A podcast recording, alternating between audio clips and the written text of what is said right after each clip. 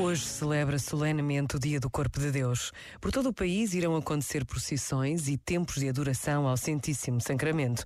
Um testemunho de fé que continua a viver-se de norte a sul, do interior ao litoral, assim como nas ilhas dos Açores e da Madeira.